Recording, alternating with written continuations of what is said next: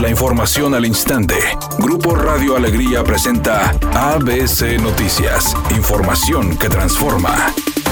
Después de 17 días de no reunirse, la Alianza Federalista, compuesta por 11 gobernadores del país, tiene su décima octava reunión interestatal COVID-19 en Torreón, Coahuila. El pasado viernes 31 de julio, los mandatarios estatales pidieron la renuncia del subsecretario de Prevención y Promoción de la Salud, Hugo López Gatel, argumentando que no le ha dado un buen manejo a la pandemia de COVID. Además, abordaron estrategias para combatir la pandemia de COVID y convocaron a una nueva Convención Nacional Hacendaria para reformar el pacto fiscal para que haya una mejor distribución en los presupuestos de las entidades federativas.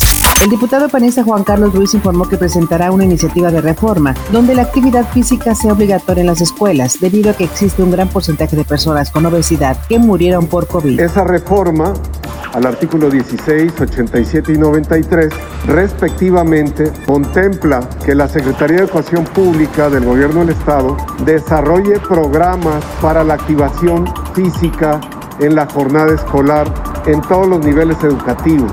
También prevé que las instituciones de educación tengan que destinar al menos 30 minutos al día para el ejercicio y la activación.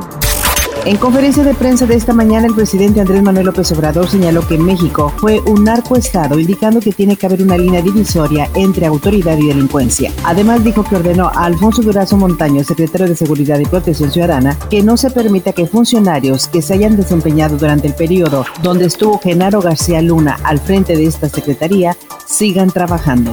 Editorial ABC con Eduardo Garza. Muchos no creen en el COVID-19. Andan por la calle sin cubrebocas, sin guardar la sana distancia y acudiendo a fiestas. Pero sí creen que las piedras del río Santa Catarina son milagrosas y que el agua que corre por ese lugar está bendita porque encontraron la estructura de la Virgen. La realidad es que en México ya han muerto más de 50 mil personas a causa del coronavirus y los hospitales ya se están saturando de enfermos por esta enfermedad. Así las cosas en blanco y negro. Esa es mi opinión y nada más. El lateral izquierdo de Rayados, Jesús Gallardo, volvió esta mañana a los entrenamientos tras su ausencia por haber contraído COVID-19. Gallardo, quien no entrenaba con el Monterrey desde inicios de mes, reportó esta mañana en el barrial e hizo trabajo de gimnasio. El Monterrey poco a poco empieza a recuperar sus jugadores, pues esta mañana también se reincorporó el colombiano Aviles Hurtado.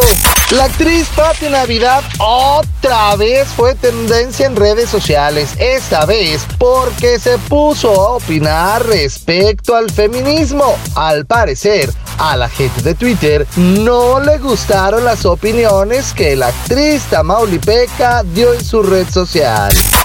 Hay un accidente en la avenida Nueva Rosita y Madero en el centro de Monterrey para que extreme precauciones. Además, registran tráfico lento en la avenida Constitución por trabajos de mantenimiento. Si usted tiene oportunidad, vaya considerando vías alternas. Recuerde respetar los señalamientos de velocidad y no utilizar su celular mientras conduce. El pronóstico del tiempo para este lunes 10 de agosto del 2020 es una tarde con cielo despejado. Se espera una temperatura máxima de 34 grados, una mínima de 30. Para mañana martes 11 de agosto se pronostica un día con despejado, una temperatura máxima de 36 grados y una mínima de 24. La temperatura actual en el centro de Monterrey 30 grados. ABC Noticias, información que transforma.